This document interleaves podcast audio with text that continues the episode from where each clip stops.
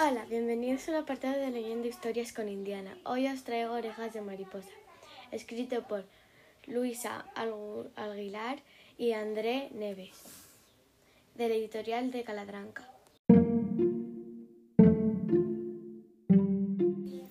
Orejas de Mariposa. Mares, una orejotas. Mamá, ¿tú crees que yo soy una orejotas? No, hija, tiene las orejas de mariposa. ¿Pero cómo hacen las orejas de mariposa? Pues orejas que revolotean sobre la cabeza y pintan de colores las cosas feas. Mara tiene el pelo estropajo. No, mi pelo es como el césped recién cortado.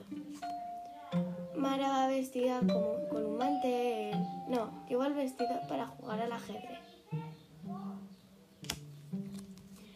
Mara tiene un calcetín roto. No, lo que ocurre es que tengo un dedo curioso. Mara calza zapatos viejos. No, es que son unos zapatos viajeros. Mara no lleva mochila ni cartera. No, para correr libre como una gacela.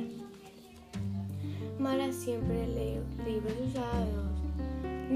No, mil manos han acariciado. A Mara le ruge las tripas. No, es que tengo una, orquesta en la barriga. Mara es una larguirucha. No, de puntillas puedo alcanzar la luna. Mara es una orejotas. ¿O nos vas a decir que tienes orejas de mariposa? No, solo son orejas grandes, pero no me importa.